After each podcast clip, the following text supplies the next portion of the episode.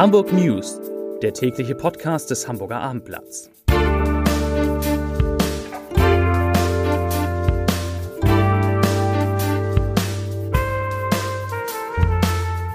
Stellen Sie sich vor, es ist endlich Samstag. Eine schöne Vorstellung, nicht? Und jetzt stellen Sie sich vor, Ihr Wochenblatt kommt dann auch. Ja, wir stellen um und Sie bekommen ab sofort Ihr Wochenblatt endlich samstags. Freuen Sie sich auf Ihr Wochenblatt. Ab jetzt immer samstags, denn Samstag ist jetzt Wochenblatttag.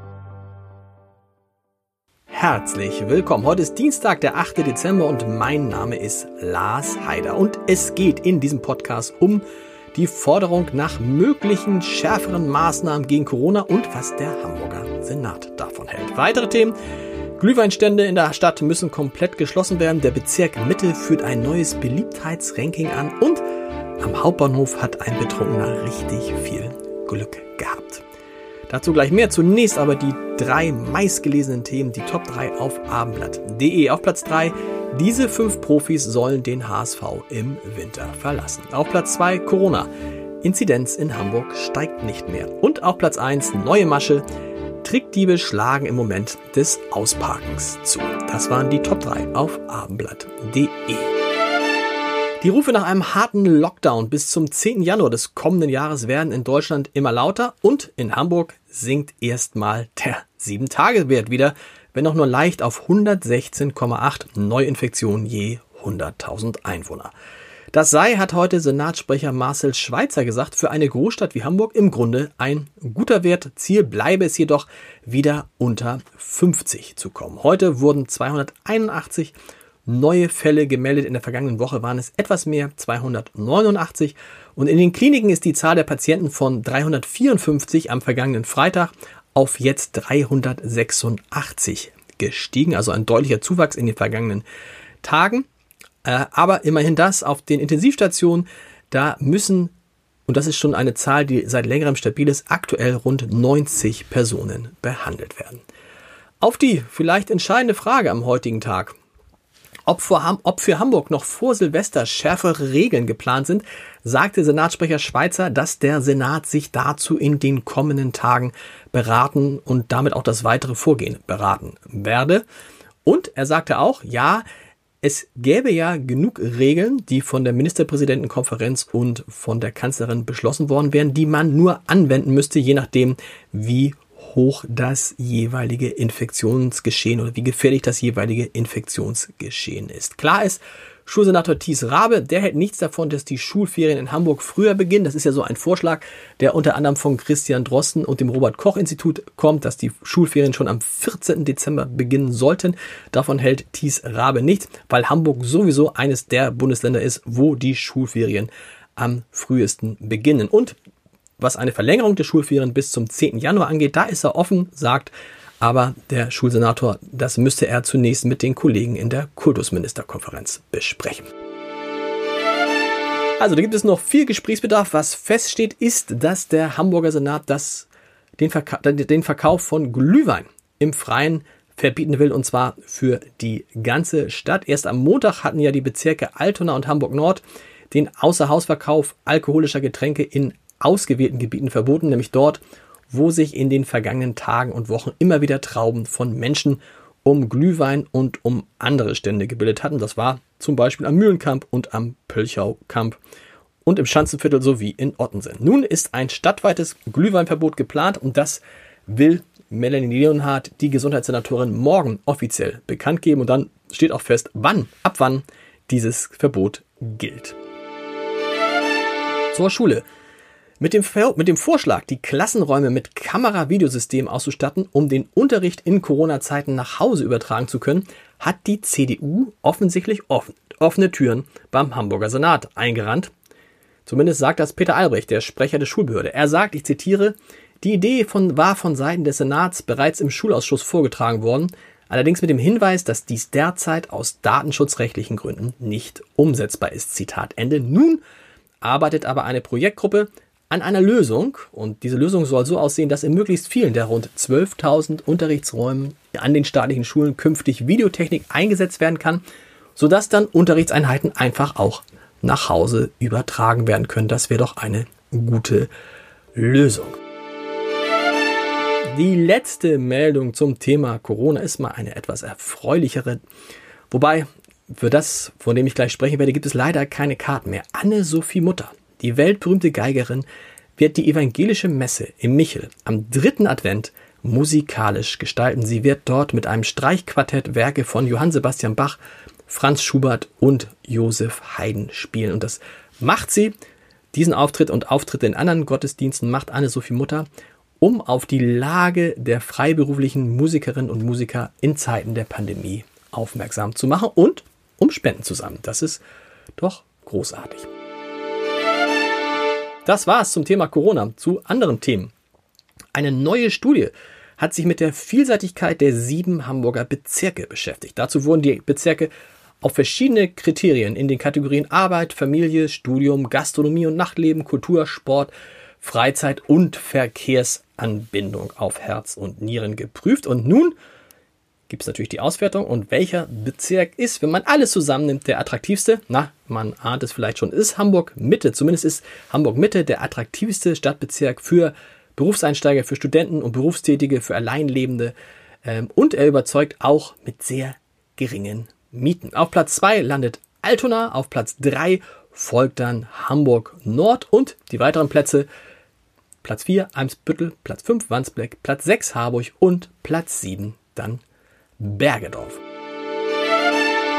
Eine Schrecksekunde hat es am späten Montagabend gegeben, nämlich am Hamburger Hauptbahnhof. Dort ist ein betrunkener Mann gegen 23.52 Uhr auf die Gleise der Linien U2 und U4 gefallen, und zwar kurz bevor eine U-Bahn in die Station einfuhr. Eine weitere Person, die dem gestürzten Mann wieder aus dem Gleisbett helfen wollte, kletterte herunter auf dieses Gleisbett, als eben plötzlich ein Zug der Linie U2 einfuhr. Zum Glück konnte der Fahrer noch rechtzeitig bremsen und den Zug vor den beiden Menschen zum Stehen bringen.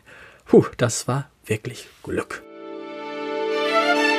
Zu etwas Erfreulicherem, zumindest für die Redaktion des Hamburger Abendblatts, denn wir freuen uns sehr, dass unsere Kollegen Christoph Heinemann und Jens Meyer-Wellmann tatsächlich für ihren Text Der Ausbruch, in dem es um einen Corona-Ausbruch im Uniklinikum Eppendorf geht, den renommierten deutschen Reporterpreis bekommen haben.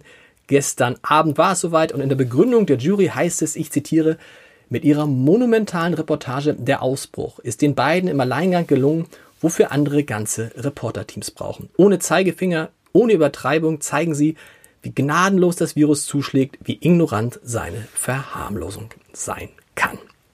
Zitat Ende. Der Deutsche Reporterpreis gehört zu den angesehensten Auszeichnungen, die Journalisten so bekommen können. In diesem Jahr ging er nicht nur an das Hamburger Abendblatt, sondern auch an die Zeit, die Süddeutsche Zeitung und das Handelsblatt.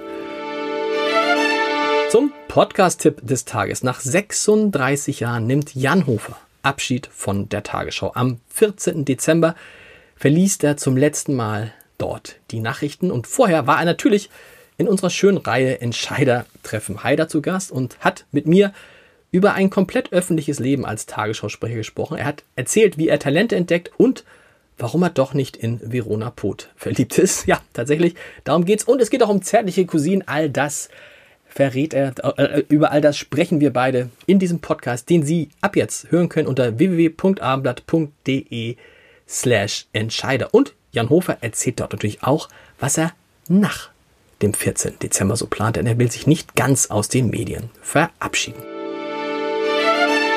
Bevor es gleich eine weitere Folge unseres Audio-Adventskalenders mit meinem lieben Kollegen Edgar Hasse gibt, natürlich noch der Lesebrief des Tages von Ingrid Wulff und da geht es nochmal um Goofy.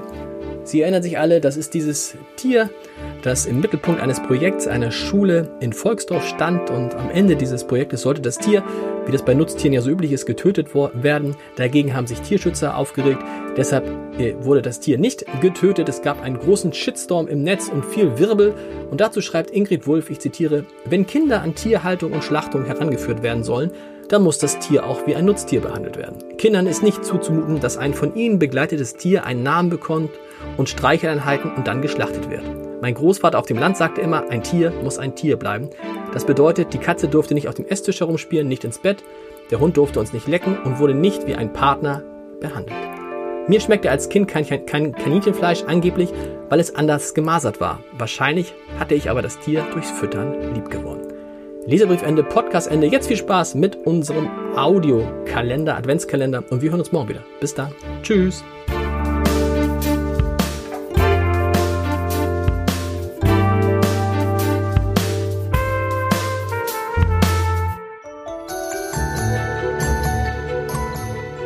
Der Abendblatt Adventskalender. Heute gibt es Tipps gegen den Weihnachtsstress. Ich habe die vergangenen zehn Jahre jedes Weihnachts- und Silvesterfest als Seelsorger auf Kreuzfahrt- und Expeditionsschiffen verbracht. In der Karibik, in Asien oder 3000 Kilometer vom Südpol entfernt. Ich bin dabei vielen Menschen begegnet, die auf jeden Fall eines nichts hatten, nämlich Weihnachtsstress. Sie mussten sich an Bord um nichts kümmern, weder um die Zubereitung des Essens, noch um das Schmücken des Baums und die Verwandtenbesuche waren auch nicht möglich, weil man war ja schließlich weit weg. Dieses Jahr ist alles anders. Viel Stress macht auf jeden Fall das mit den Corona-Regeln. Man weiß ja nicht, was gerade gilt. Aber es könnte auch weniger Stress geben, weil weniger möglich sein wird. Mein erster Tipp, verzichten Sie auf Perfektion. Die Großfamilie kann eh nicht zusammenkommen und die Großtante wird auch zu Hause bleiben müssen, damit sie sich nicht anstecken kann. Man muss auch nicht das opulente Essen haben, man muss den Baum nicht perfekt schmücken und das ganze drum und dran, die Deko und die ganzen Geschenke, all das muss nicht immer perfekt sein. Lassen Sie mal alle Fünfe gerade sein. Doch der Verzicht auf Perfektion darf nicht einhergehen, dass man völlig auf Stil verzichtet. Im Jogginganzug und in Jogginghosen am ersten Weihnachtstag unterm Weihnachtsbaum zu sitzen, ist ein No-Go. Also schön anziehen sollte man sich schon. Der zweite Tipp geben Weihnachtsstress. Machen Sie rechtzeitig einen Plan. Man muss vorher mit der Familie absprechen, wer, wo, wie viele zusammen sein sollen. Und halten Sie immer einen Plan B bereit. Man weiß ja nie, wie die Corona-Lage gerade ist. Wichtig ist auch, die Aufgaben in der Familie zu verteilen. Dass nicht alles auf den Frauen lastet, die am Ende auch noch schön aussehen müssen. Da sind die Männer und die Kinder natürlich in der Pflicht. Und mein dritter Tipp. Schaffen Sie sich Freiräume. Das gelingt am besten mit einem Ritual. Rituale strukturieren die Zeit und geben Sicherheit, wenn sie regelmäßig angewendet werden. Zum Beispiel setzen Sie sich in den Sessel und genießen Sie zu einer bestimmten Zeit den Tee beim Schein der Adventskerze. Oder legen Sie eine Zeit fest, wo Sie Freunde und Verwandte anrufen oder mit ihnen skypen. Lesen Sie mal in der Bibel die Weihnachtsgeschichte und die alten Propheten und ergreifen Sie zu einem anderen Buch auch sind Spaziergänge zu festen Tageszeiten bei Tageslicht empfehlenswert. Gut helfen natürlich auch Meditationen und Atemübungen. Und da ist mein Renner das Löwenmaul. Öffnen Sie das Maul, also den Mund, so weit es geht wie ein Löwe und versuchen Sie ach, zu gähnen und schön auszuatmen. Da wird man ganz entspannt und ja, gute Nacht.